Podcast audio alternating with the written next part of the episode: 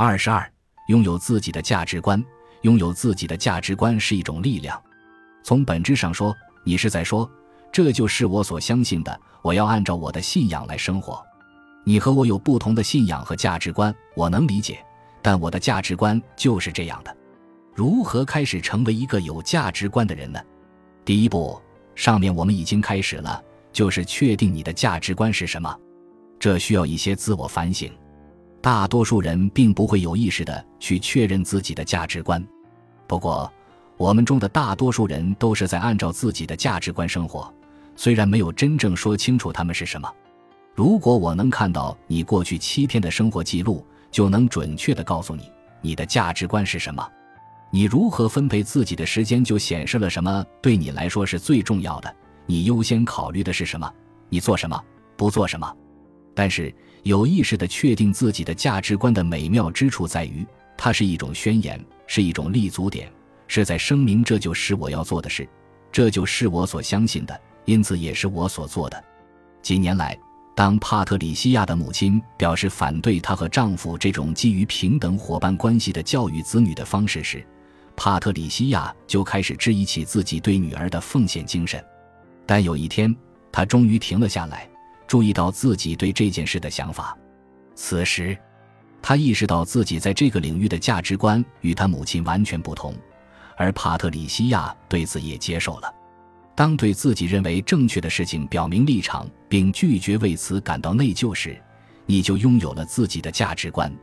当发现自己因为没有做那些别人觉得你该做的事而感到生气或内疚时，你就停下来检查一下自己的想法。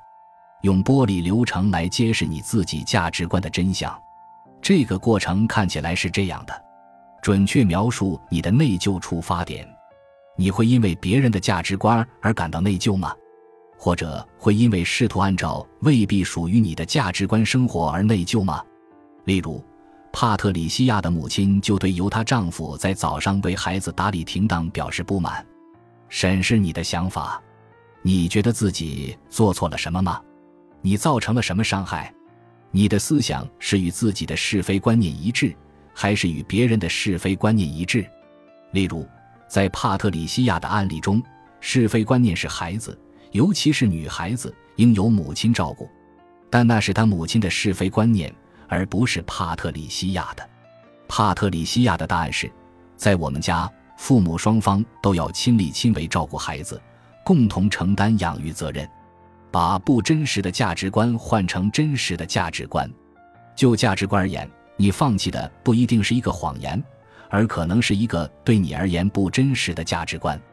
你要把导致虚假内疚的价值观换成属于你自己的价值观。列出你的证据。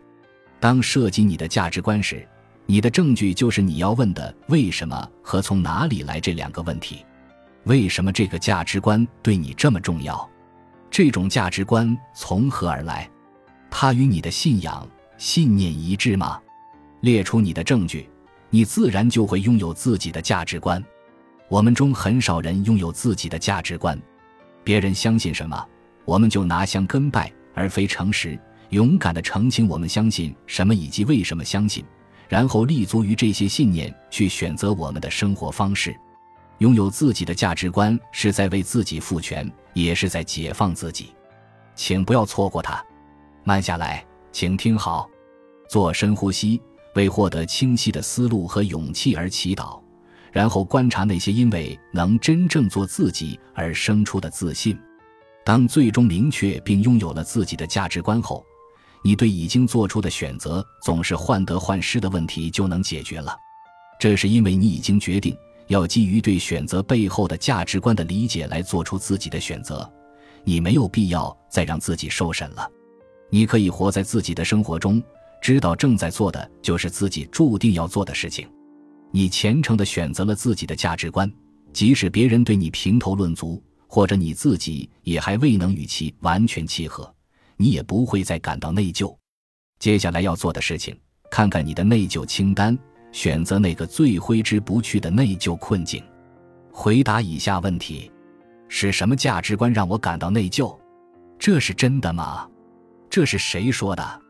为什么说这是真的？为什么说这不是真的？